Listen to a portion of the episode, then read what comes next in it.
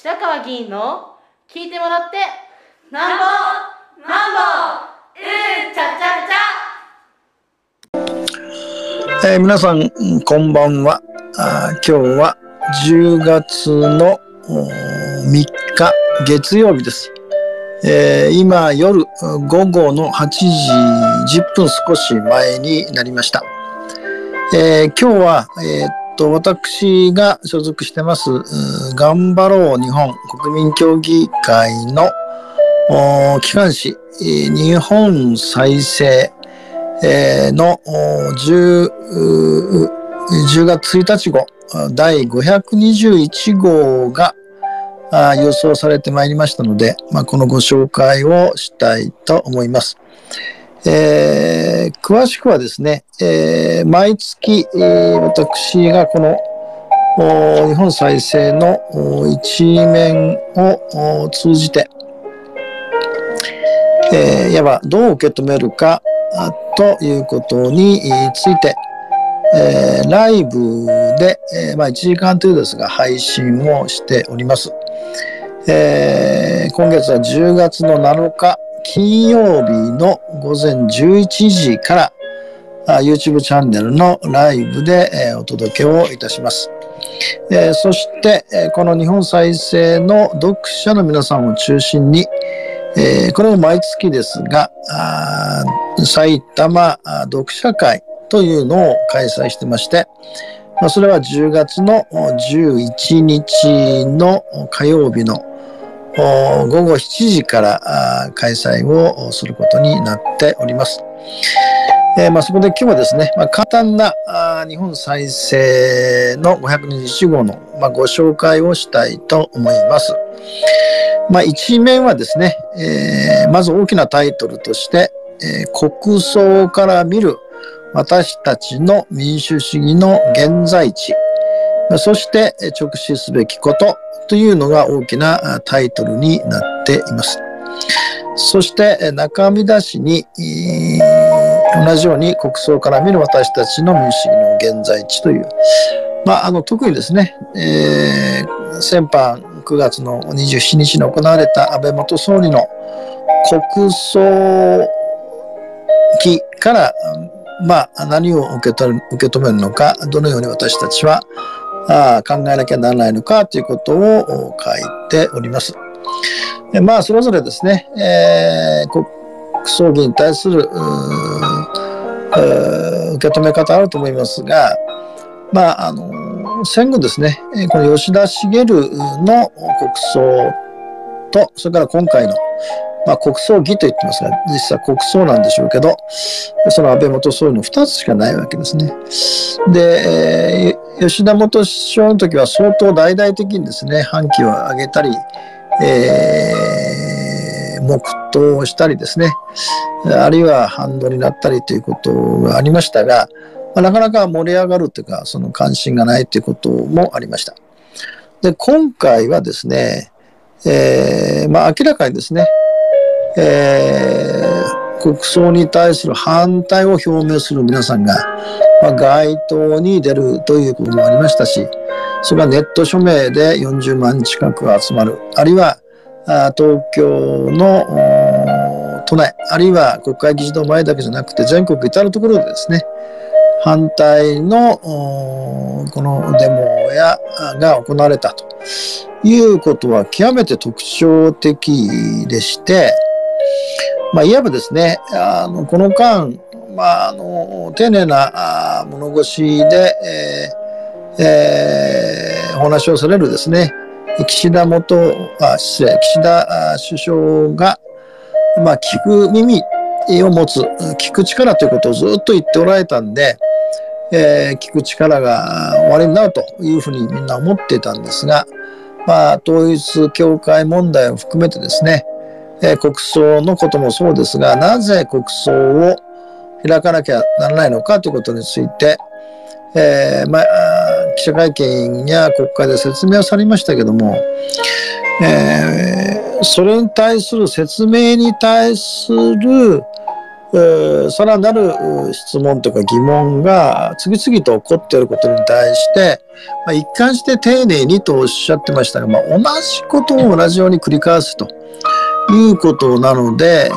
まあ、この応答性というキーワードです。応答性として深まっていくと。つまり国民の中に、えー、ある程度の合意が広がっていくっていう構造が、まあ、なくて、延々とですね、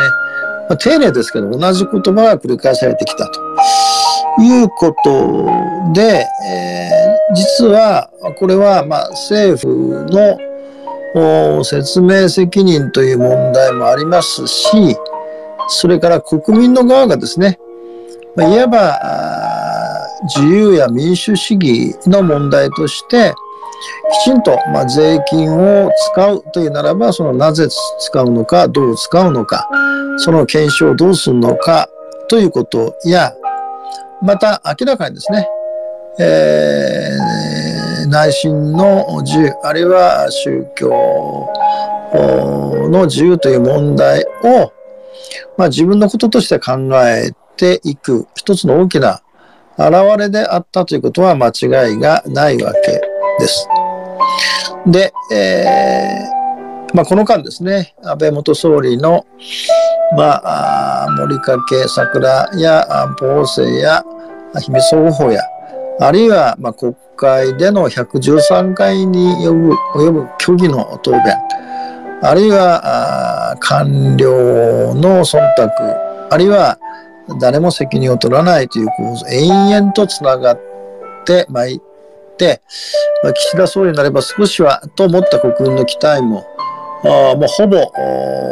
裏切られる状態ですし、えー、それから、まあ、突然ですね、えー、福島第一原発の事故からあ少なくとも新新しい原発を作らないということをずっと自民安倍政権も言ってきたわけですが突然ですね、えー、新しい原発を作るというようなことを、まあ、発表されたりというように、えー、あるいは、まあ、依然としてですね統一教会の問題でジェンダーとか LGBT とかあ性教育とかいう問題について、えー、自民党の憲法草案あるいは自民党の現在の姿勢ということに、えー、まあ通底するようなことが起こっているということなので、まあ、結局のところはですね、これはまあ自治の現場ということの問題。だからもうずっと言ってますが、人権の問題を自治の現場、つまりまあ、あ議会、地方議会や地方自治体の中でどのようにえー、議論するのか、どのように、えー、一人一人の市民が受け止めるのかということに他はなりません。えー、で、えー、敗戦国の日本になってですね、70数年が経ちましたが、えー、もはやですね、えー、人口が1年間で80万人しか生まれない。えー、そして、えー、全体の経済力は世界第3位と言われてますが、一人一人の GDP はもう二十数、ない世界二十数、7位とかいうことになってるわけで、明らかに日本はアジアの中においても衰退をしていってる国です。その衰退した時にですね、えー、まあ、確たる戦略もなくて、日米開戦に踏み込んだ挙句に、えー、300万人以上の国民の命が犠牲になって結局敗戦を受けることができずに、えー、陛下のご政団でなんとか敗戦処理をしたわけですが今そのご政団もそれから戦後の、えー、経済成長ある意味、えー、牽引してきた地球もないわけですのでその焼け野原になった中から我々があ頼るべきは我々自身の民主主義を機能させること以外にはないわけで、まあ、そのことのスタートラインに、えーまあ、今年が経った。あまさに、えー、2022年という年はそういう年でありそして来年の4月の統一小選挙という大きな政治的な転換期を迎えることになるということだと思います。でその他ですね、えー、っと、一等諸国特別編というのが掲載されてまして、えー、憲法を論じる前に知っておきたい3つのことということで、えー、川崎市議会議員の鈴木智子議員の憲法の論議で、えーえー、これは、うんえー、特にですね、えー、憲法が最高法規であるというものだけども、憲法に人権が保障されているか守られているってことではなくて、えー、憲法に与えられた人権ではなくて人権は自然権として人間が持っているもの我々は社会が共有すべきものとして重要であるというようなことを、まあ、詳しく書いてあります。それから、先般ですね、9月の11日に沖縄の県知事選挙、玉城デニーさんが再選をされました。それは県議の補欠選挙があって、えーえー、オール沖縄の推薦候補者が、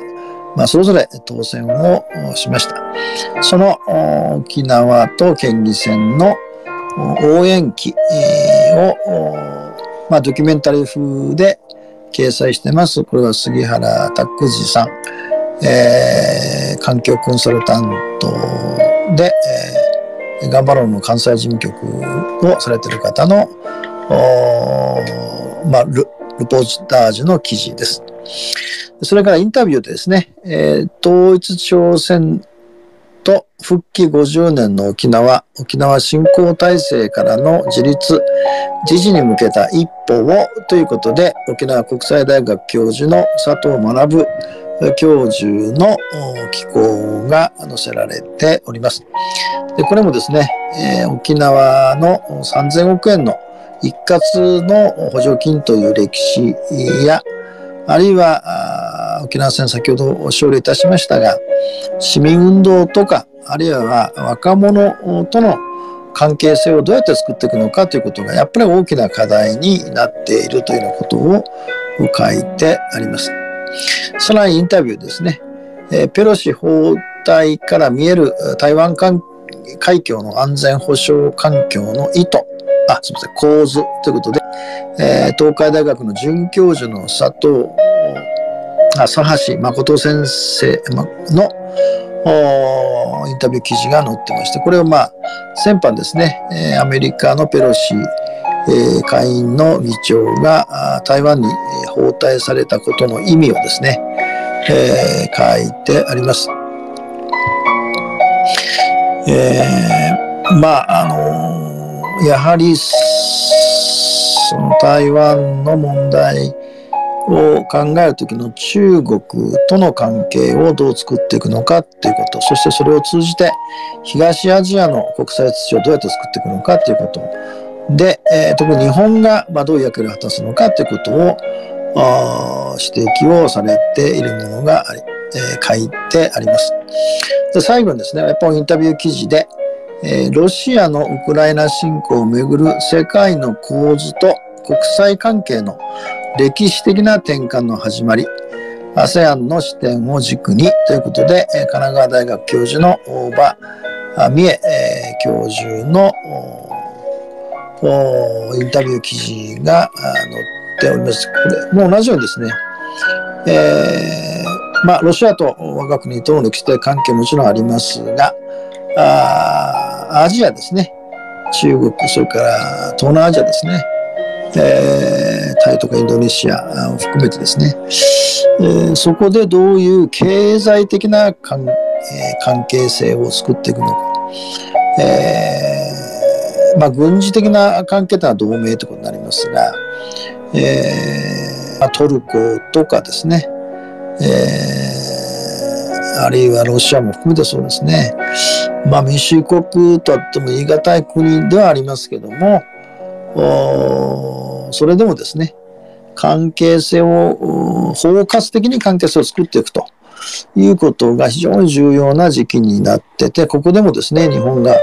それどのように関わっていくのかという、まあ、サース先生と同じような、あやっぱり日本の関わりという問題を指摘され、なおかつそれは、我が国ですね、日本国民の人権意識、あるいは日本国民の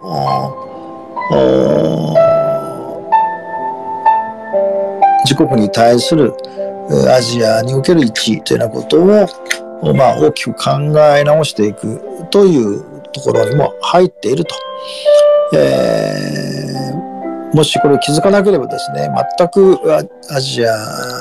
の中でも日本は孤立してしまうんではないかという、えー、指摘などもしておられるところです。えー、今日は日本再生521号の紹介をさせていただきました。以上です。